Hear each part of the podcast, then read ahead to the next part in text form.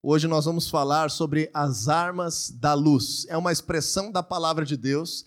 Talvez você ainda não tenha ouvido falar dessa expressão da palavra de Deus, mas em um ambiente de escuridão, a maior arma que existe se chama luz. Sempre que algo está se condensando em um ambiente de trevas, em um ambiente de escuridão, não existe remédio melhor do que nós é, aplicarmos, então, luminosidade para que as pessoas possam ter a vida melhor, possamos enxergar as situações de forma melhor. E esse é um princípio que vem de Deus, foi Deus que criou a luz.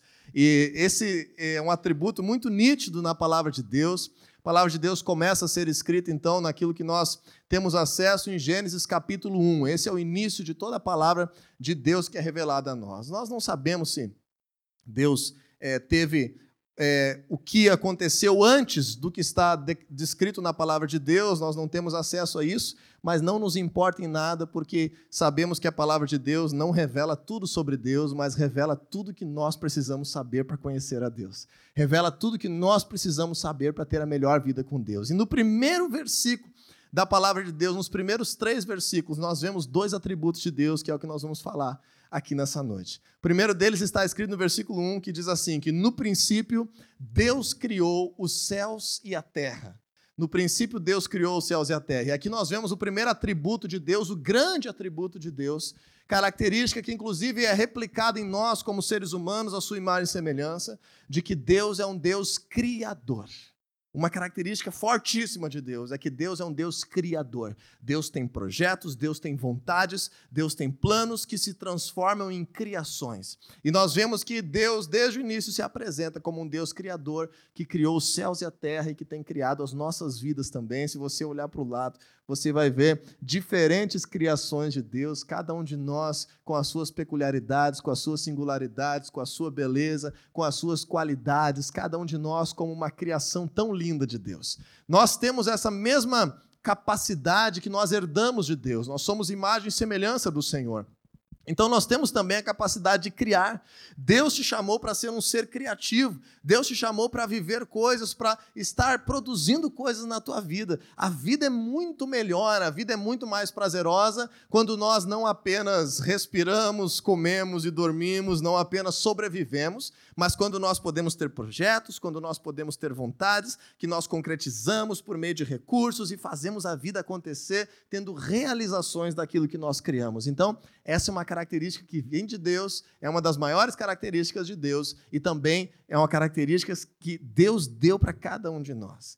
Agora, nós vamos ver um detalhe sobre isso: de que, mesmo que Deus criou tantas coisas lindas, mesmo que Deus tenha criado tantas e tantas é, coisas tão extraordinárias nessa terra, inclusive os seres humanos, se existir alguma barreira, mesmo para aquilo que Deus já criou, se existir, vamos dizer assim, alguma escuridão que retire, que crie uma barreira para que a presença de Deus não esteja plenamente envolvida com a sua criação, existe um problema. E esse mesmo problema se reflete desde a criação dos céus e da terra e se reflete nas nossas vidas. Se nós estamos vivendo as nossas vidas distantes de Deus, se estamos vivendo as nossas vidas com barreiras entre nós e Deus, se estamos vivendo as nossas vidas sem nos preocuparmos de estarmos com a presença de Deus sobre nós, mesmo que somos criados por Deus, ou mesmo as coisas que nós criamos, podem estar envolvidas em escuridão. Pode, podemos estar vivendo uma vida vazia, podemos estar vivendo uma vida sem forma, podemos estar vivendo uma vida de sofrimento, uma vida de angústia, uma vida que todas as coisas que a escuridão carrega traga consigo as suas características: o medo, a solidão, a insegurança, vamos dizer assim, a dificuldade de fazer as coisas da forma como deveria, quando a presença de Deus não está ali junto com aquela situação. E aí, quando nós vemos ali o versículo 2, do início da criação de todas as coisas, diz assim: Era a terra sem forma e vazia, trevas cobriam a face do abismo, e o Espírito de Deus se movia sobre a face das águas. Então veja que desde o relato inicial da criação, e isso se repete nas nossas vidas, isso se repete em vários momentos na vida humana e em tudo aquilo que Deus cria, a presença de Deus estava ali apenas, vamos dizer assim, presente, mas não atuante. e aquela criação estava sem forma e vazia, aquela criação estava escura. Trevas cobriam a face do abismo. Então agora nós vemos a segunda maior característica de Deus revelada já no princípio da palavra de Deus: o poder criador da palavra de Deus em ser um gerador de luz. E Deus diz assim no versículo 3: E disse Deus: haja luz. E então houve luz. E por causa dessa palavra de Deus, de determinar que houvesse luz sobre aquilo que estava sem forma e vazio, que houvesse luz sobre aquilo que estava bagunçado, sobre aquilo que estava caótico, desordenado, você vê em todo o primeiro capítulo de Gênesis que essa atitude de Deus desencadeou toda a criação de tudo que nós vemos hoje. Então, esses dois atributos que vêm de Deus são essenciais. Que Deus é um Deus que cria é um Deus que tem vontades, é um Deus que planeja, é um Deus que tem propósitos, é um Deus que quer atuar conosco, em parceria conosco, fazendo parte das nossas vidas, trazendo os seus planos, trazendo os seus caminhos sobre nós e fazendo com que nós venhamos viver uma vida realizada que vem dele. Contudo, nós precisamos nos preocupar e hoje o assunto é sobre isso em que haja a luz de Deus nas nossas vidas, em que haja esse atributo de Deus, que a palavra de Deus declara, a luz de Deus manifesta sobre nós. E hoje nós vamos falar sobre isso, sobre as armas da luz. Como que Deus nos capacita a também ser agentes de dissipar a escuridão aonde quer que nós venhamos estar. Já vou te dar aí uma, uma base bem sólida do que nós vamos falar nesse início, que o Senhor Jesus, ele se identifica como sendo a luz do mundo e também se identifica como sendo a própria palavra de Deus. Então, quando nós vemos que Deus traz luz sobre a sua criação, nós já começamos a perceber que tem muito a ver com o fato de Jesus estar resgatando, redimindo, salvando, restaurando a sua criação e dando vida àquilo que Deus planejou. Então, é, num primeiro aspecto, antes de entrar ainda na palavra de Deus, eu quero trazer aqui uma abordagem, de certa forma, de um conceito físico da escuridão. Se você parar para pensar a escuridão em si, aquilo que são trevas, a escuridão, nós não conseguimos medir a escuridão, nós não conseguimos estudar a escuridão e nem sequer nós conseguimos fazer com que a escuridão seja uma substância. Por exemplo, eu não consigo fazer com que haja uma escuridão aqui agora, nesse mesmo ambiente que nós estamos. Eu não consigo colocar aqui em cima da mesa uma escuridão simplesmente por ela existir, por ela ser algo real que exista aqui. Qual é a forma de nós causarmos escuridão? Nós precisamos retirar a luz. Então, na verdade, escuridão, trevas, significa ausência de luz. Quanto menos tem lugar para a luz entrar, mais escuridão vai acontecer. E nesse sentido, nós precisamos entender uma analogia já que a palavra de Deus faz que o reino de Satanás, que o reino de oposição ao reino de Deus, a própria Bíblia chama do reino ou do império das trevas. E o próprio Senhor Jesus diz que ele é a luz do mundo. Então agora nós vamos ressignificar esses conceitos para dentro da nossa vida, para dentro da nossa realidade espiritual, de que a intenção de Satanás é causar escuridão é causar trevas. Agora, eu vou fazer um exemplo aqui para você entender. Se eu disser para você assim, olha, você não conhece muito bem as instalações da igreja, você está vindo aqui pelas primeiras vezes, e agora eu te digo assim, olha, lá em cima do palco, lá em cima do púlpito da igreja, tem uma garrafa com água. Tu tinha me dito que estava com sede, que gostaria de beber água, pode entrar lá e te servir. Só que você entra aqui na igreja à meia-noite e não tem luz, está um breu e você não tem nem a lanterninha do celular. E aí você entra por aquela porta sem saber direito nem onde é o palco. E aí você precisa chegar até o palco, descobrir aonde está a água e tomar o gole d'água para matar a tua sede. No escuro, essa é uma missão fácil ou não? É barbada de resolver isso? Não, né?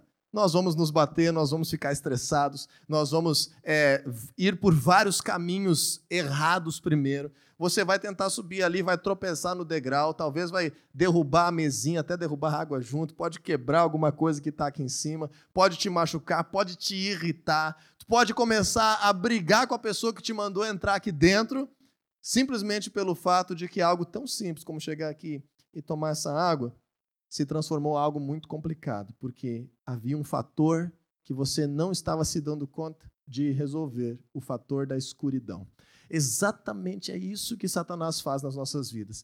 Cria barreiras, cria situações, cria pensamentos, cria sentimentos, cria crises em relacionamentos, cria todo tipo de oportunidade para que nós venhamos estar cegados quanto àquilo que vem de Deus.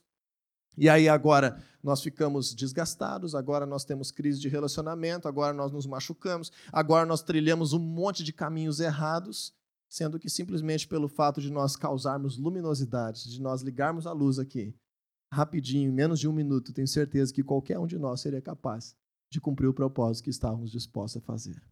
Essa é a analogia que eu quero fazer hoje para que você venha entender a palavra de Deus que antes de ficar preocupado na tua vida, em ficar lutando com aquilo que vem das trevas, em ficar lutando, se esforçando, se desgastando, perecendo, perdendo tanta coisa, tanta energia na tua vida, se desgastando, perdendo recursos, brigando com pessoas num ambiente de trevas, nós precisamos, em primeiro lugar, buscar a Deus de tal forma que nós possamos irradiar a sua presença em nossas vidas. E aí, quando tem luz ligada, a gente enxerga melhor, quando tem luz ligada, a gente sabe onde é que a gente está. Quando tem luz ligada, a gente consegue saber para onde nós queremos ir. E aí nós vamos trazer agora hoje aqui algumas analogias sobre isso, que eu gostaria que você abrisse a tua Bíblia em 2 Coríntios capítulo 4, versículo 4, que nós vamos entender esse princípio espiritual, esse princípio de guerra espiritual que todos nós vivemos constantemente nas nossas vidas quanto ao projeto de Deus, a intervenção de Deus ou a nossa realidade distante de Deus. Diz assim que 2 Coríntios 4,4 que está é, tá escrito na tua Bíblia também, provavelmente, Deus com letra minúscula. Quando está se referindo a Deus com letra minúscula, não está se referindo ao Deus da palavra de Deus, ao verdadeiro Deus, mas está se referindo, então, podemos dizer aqui a Satanás, ou representando o reino das trevas, ou tudo aquilo que nos afasta de Deus. Diz assim: O Deus desta era cegou o entendimento dos descrentes para que não vejam o que, pessoal? A luz do evangelho da glória de Cristo.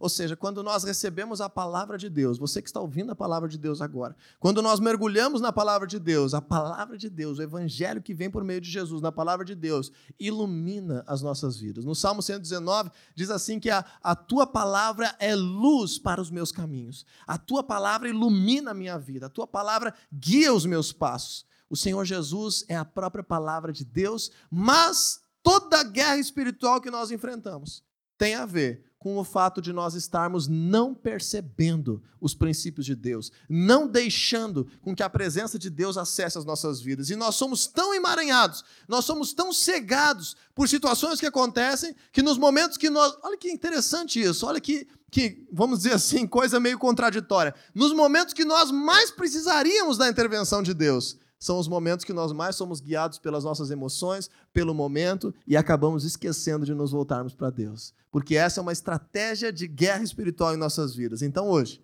nós precisamos aprender como causar essa intervenção de Deus em nós. E mais, nós vamos aprender como que isso vai nos fortalecer ao fim de que nós também venhamos viver nessa terra, dissipando todo o ambiente de escuridão. Então, essa mensagem vai passar por dois passos. O primeiro deles nós vamos falar sobre como que a luz da presença de Deus, como que a interferência do Senhor vai nos mudar por dentro. Antes de resolver aquilo que tem problema lá fora, nós precisamos resolver bem resolvido as nossas coisas aqui dentro. Para nós termos força de enfrentar qualquer situação difícil, antes de sair enfrentando essa situação exterior, nós precisamos resolver isso dentro de nós. Então vamos abrir a nossa Bíblia em João capítulo 8, versículo 12, quando Jesus, em pessoa, Jesus, estando aqui nessa terra como ser humano, ele faz essa mesma analogia da presença de Deus por meio dele como sendo luz em meio ao ambiente de trevas. Ele faz essa mesma relação que nós estamos falando hoje. Em João 8,12 diz assim: falando novamente ao povo, Jesus disse: Eu sou a luz do mundo. Quem me segue nunca andará em trevas, mas terá a luz da vida. Veja só que interessante essa passagem da palavra de Deus, que quando nós estivermos vivendo em ambientes de trevas, quando nós estivermos cercados por um momento de escuridão, de medo, por um momento que nós não sabemos o que fazer, não estamos enxergando uma saída na nossa frente, palavra de Deus está dizendo: não adianta de nada nós começarmos a lutar sozinhos nesse momento. O que nós temos que fazer? Seguir Jesus. O que nós temos que fazer? Procurar por Jesus. Porque ele está dizendo: quem me segue, eu sou a luz do mundo. Quem me segue nunca andará em trevas, mas terá a luz da vida. Então, em primeiro lugar, se nós estamos passando por crise e dificuldades, precisamos parar com tudo um pouquinho e nos voltarmos para seguir Jesus. Como você fez hoje?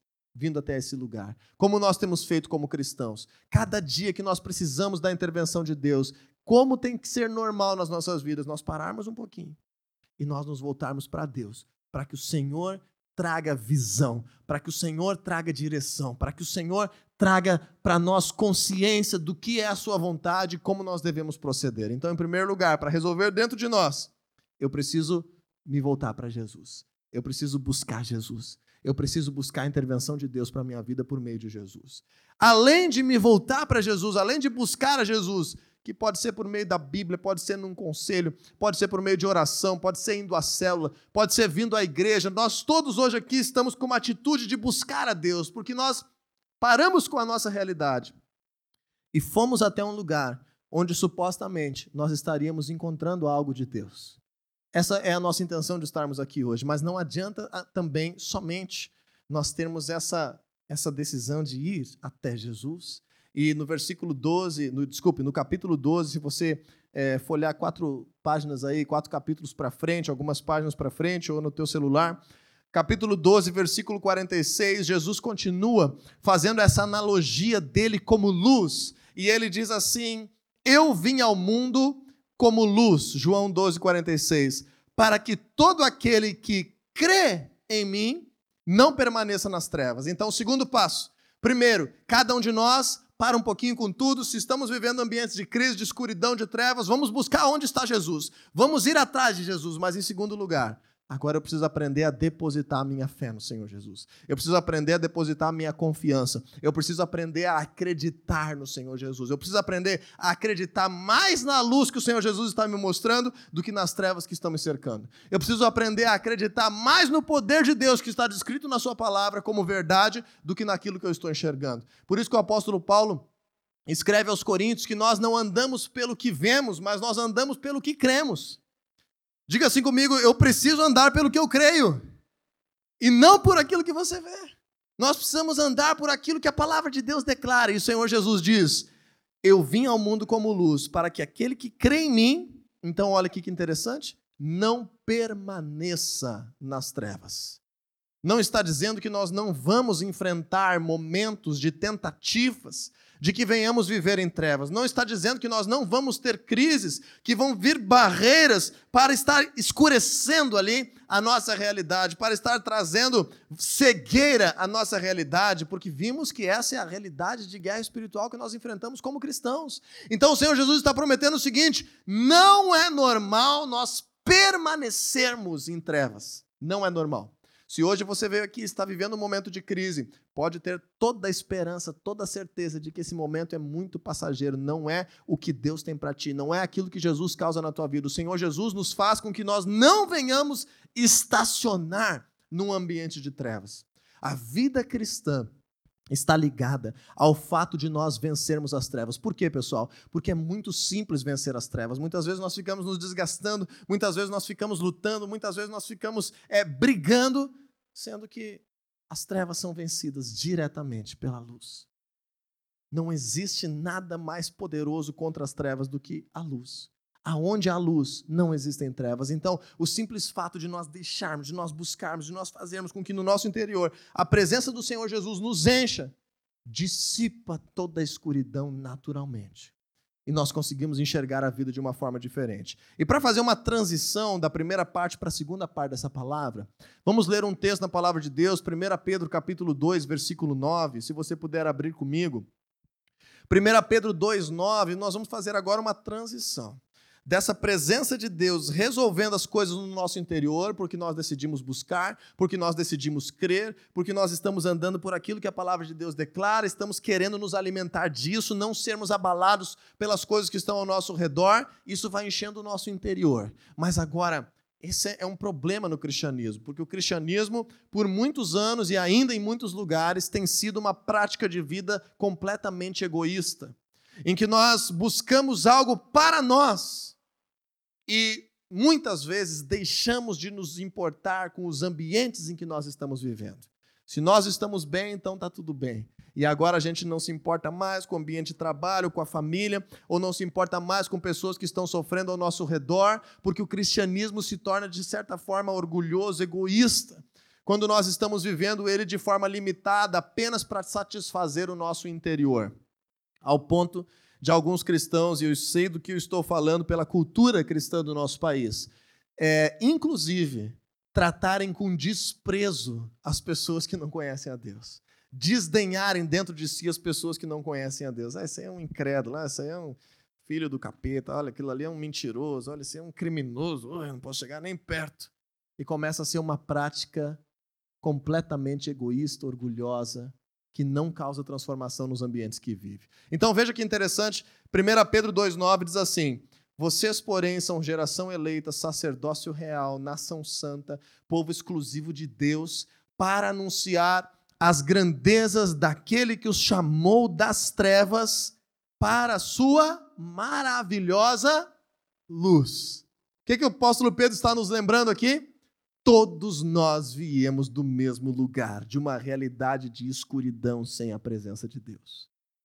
Alguns de nós fizemos coisas mais erradas nessa escuridão, é verdade. Alguns de nós nos machucamos mais nessa escuridão, é verdade. Mas todos nós vivemos uma vida vazia e de escuridão, enquanto não conhecemos a presença de Deus por meio de Jesus. Agora veja que interessante, o apóstolo Pedro começa elogiando de todos os jeitos que ele podia a vida da igreja. Ele diz: Olha, vocês são a geração eleita, sacerdócio real, a nação santa, o povo exclusivo de Deus. Uau, somos tudo isso, que bom. Para quê? Para que, que somos tudo isso? Para que, que somos escolhidos por Deus? Por que, que o Senhor Jesus permite que nós venhamos continuar a viver nesse mundo que a própria Bíblia fala que é um mundo que jaz no maligno, é um mundo que está dominado por um ambiente de trevas? Por que, que o Senhor Jesus nos permite continuar a viver? Por que, que a vida do cristão não seria abreviada? Por que, que os cristãos não seriam aqueles que viveriam menos tempo nessa terra, já que a vida que Deus tem preparada num futuro, depois de vencermos todas as coisas que temos como propósito nessa terra, é uma vida muito diferente, que não tem mal, que não tem pecado, que não tem morte, é uma nova vida, virão novos céus e nova terra? Por que, que Deus nos permite viver? Por que, que Deus nos dá a oportunidade de continuar em meio a esse mundo? Agora veja que interessante.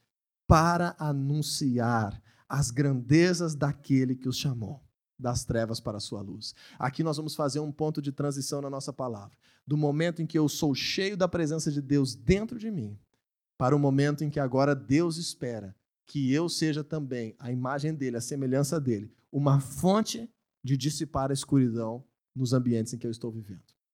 E nós vamos chamar isso do mundo onde nós vivemos. O teu mundo não é o mesmo meu mundo. Você não conhece absolutamente o meu mundo e eu não conheço absolutamente o teu mundo. Teu mundo tem outras pessoas que não tem no meu mundo. A gente tem algumas coisas em comum nos nossos mundos, como esse momento que nós estamos vivendo agora.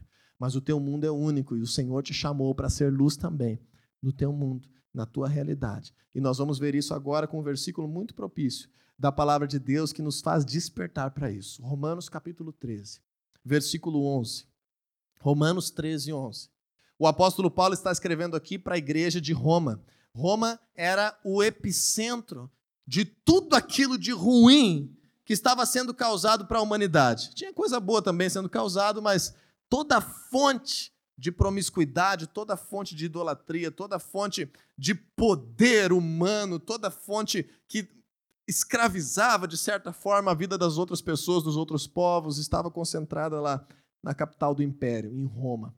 E o apóstolo Paulo escreve para a igreja que estava lá. E ele estava vendo que aquela igreja estava vivendo só a primeira parte dessa pregação. Estava sendo cheia apenas interiormente, mas não estava externalizando a sua fé. Não estava botando para fora aquilo que o Senhor Jesus estava causando no seu interior. E precisava agora se levantar, precisava se despertar, precisava agir. E nós vemos aqui no versículo 11 dizendo assim: façam isto compreendendo o tempo em que vivemos. Veja que interessante como é aplicável para nós hoje. Chegou a hora de vocês despertarem do sono, porque agora a nossa salvação está mais próxima do que quando cremos. A noite está quase acabando, o dia logo vem. Portanto, deixemos de lado as obras das trevas e revistamo-nos da armadura da luz. E se você tem na tua Bíblia aí a, a versão do João Ferreira de Almeida, tradução para português, você vai ver: revistamo-nos das armas da luz. E esse é o título da nossa pregação, e esse é o ponto principal daquilo que nós vamos falar hoje.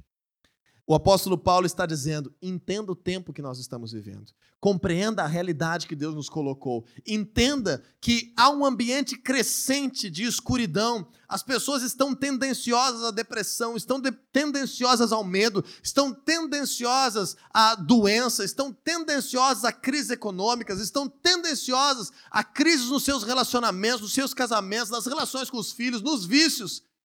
Existe um momento de incerteza, de insegurança que nós precisamos compreender o tempo em que estamos vivendo e, como igreja, despertar. Como igreja, acordar para aquilo que Deus nos chama para viver nessa terra.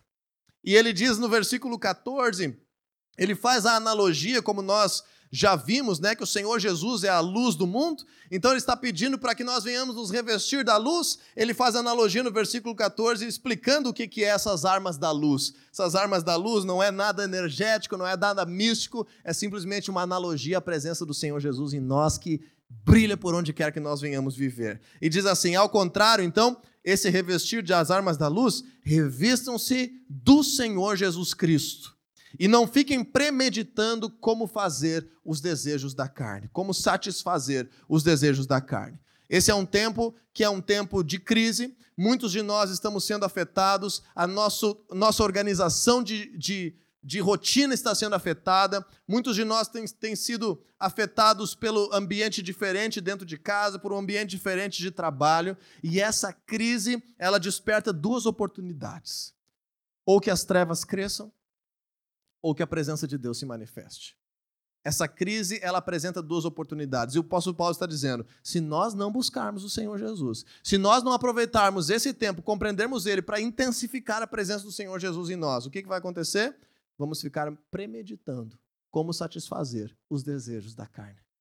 Vamos ficar premeditando coisas ruins, vamos ficar premeditando as nossas fraquezas, as nossas tendências as nossas tendências de depressão, as nossas tendências de pornografia, as nossas tendências de adultério, as nossas tendências, fraquezas humanas de ciúme, as nossas tendências de pessimismo, as nossas tendências de, de achar que, que, que vamos ficar é, abandonados, desamparados, em crise.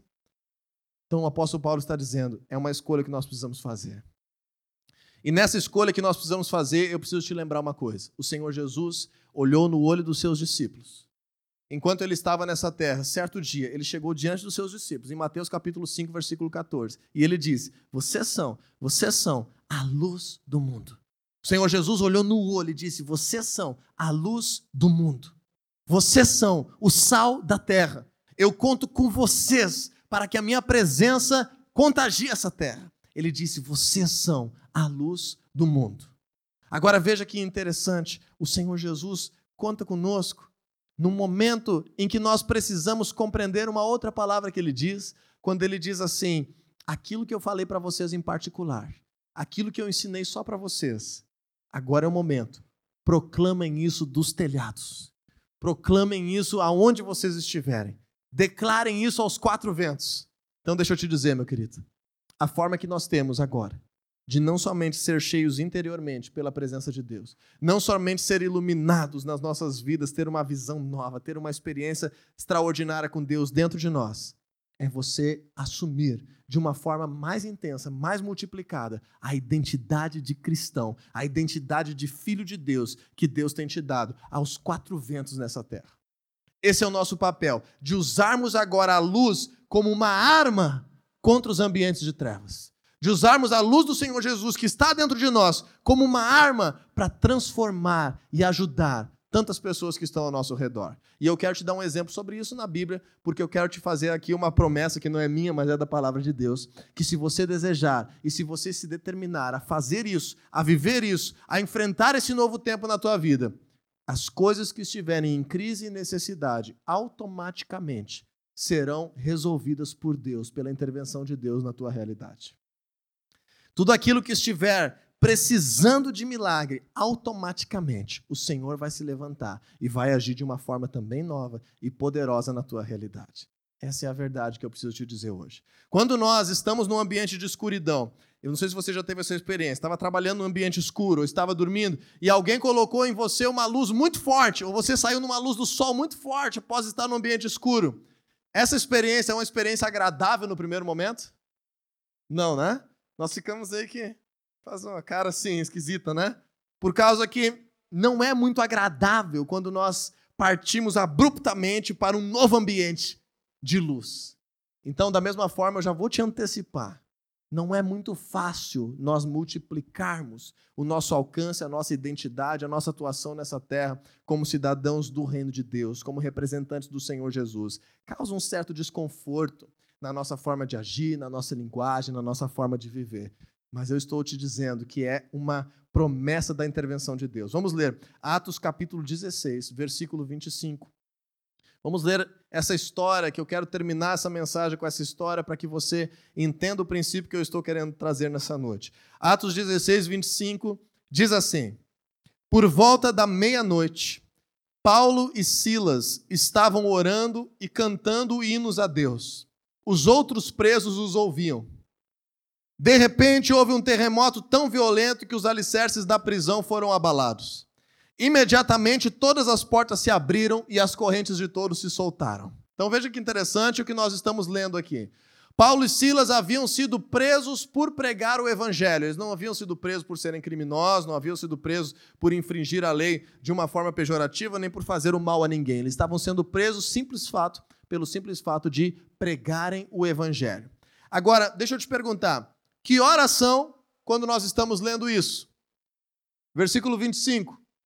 Que horas são que eles estavam cantando e orando entre os prisioneiros?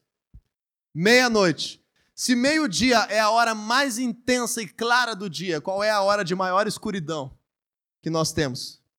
Meia-noite. Então, no momento de mais densas trevas, representado aqui literalmente, mas agora também num sentido espiritual, no momento de mais crise, Imagine você, havia, foi pregar o evangelho para o vizinho, alguém te prendeu por isso, te colocar dentro do presídio, te açoitaram.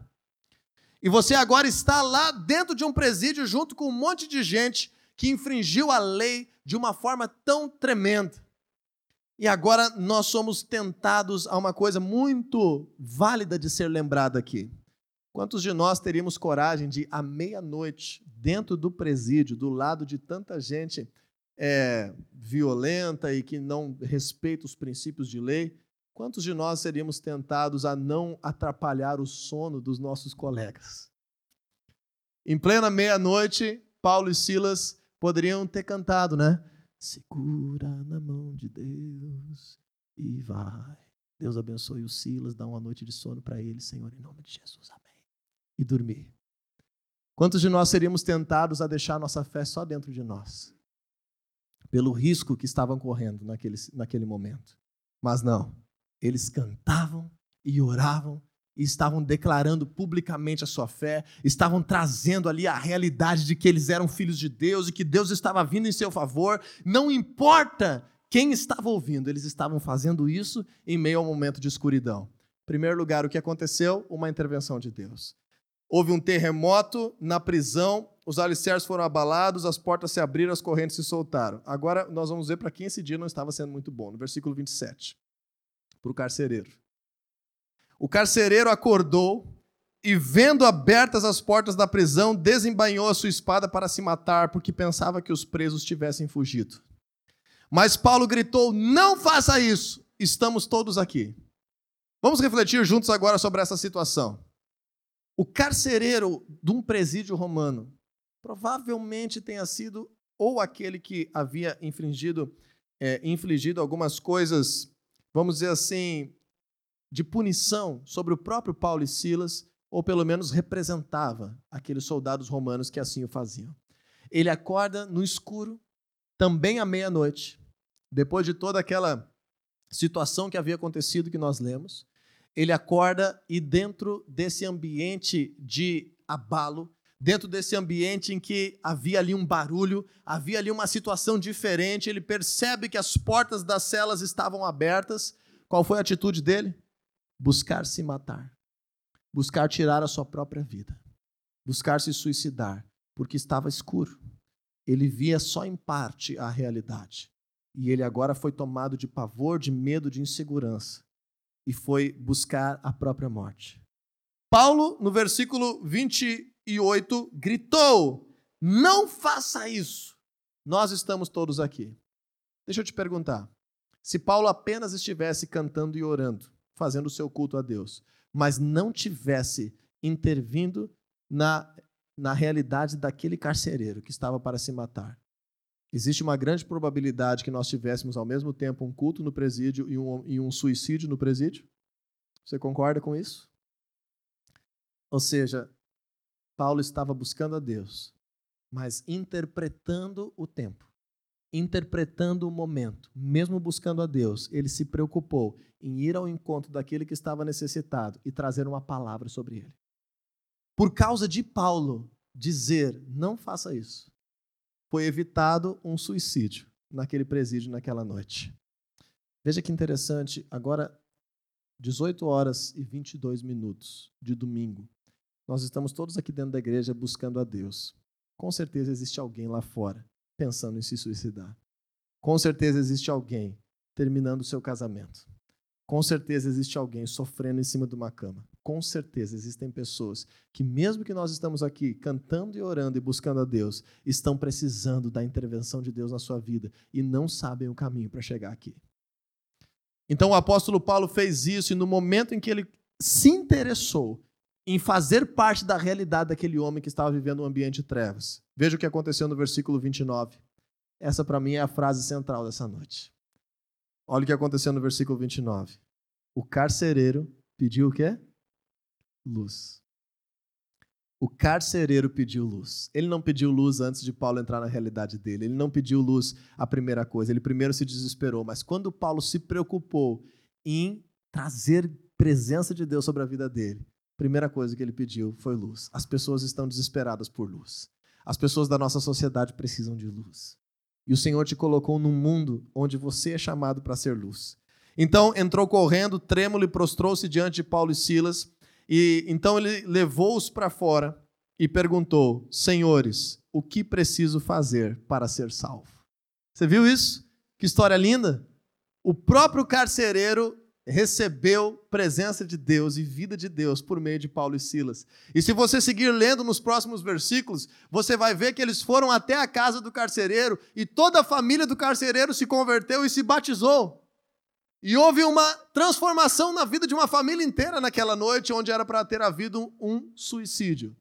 Só que aí aconteceu um milagre e nenhum de nós percebeu. Nós estávamos tão centrados na vida do carcereiro ser salvo que aconteceu aqui um grande milagre que nenhum de nós percebeu. Que milagre que tem aí no versículo 30? Nenhum de nós percebeu, porque nós estávamos focados em ajudar o carcereiro.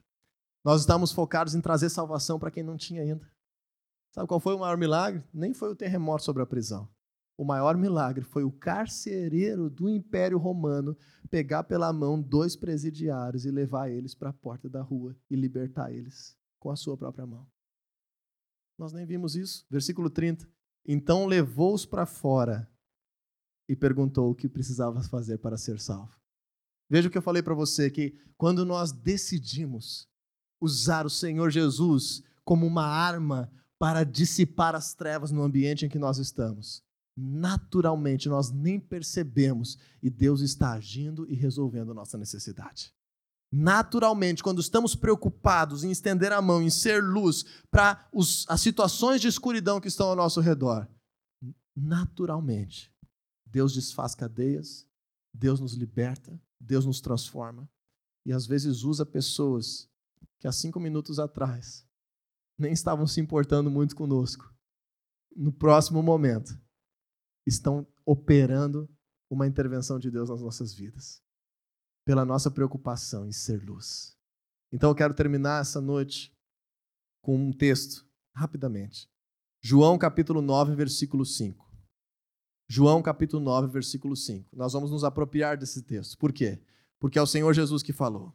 E o Senhor Jesus promete que quando nós cremos nele, ele faria morada em nós, o seu espírito habitaria em nós. Então nós podemos dizer que as palavras de Jesus são as nossas palavras, que nós queremos ter também a mesma mente que o Senhor Jesus tem, que o Espírito dele está em nós e nós queremos viver a vida que ele tem preparado para nós. E no versículo 5 de, de João 9, diz assim: o Senhor Jesus: Enquanto estou no mundo, sou a luz do mundo.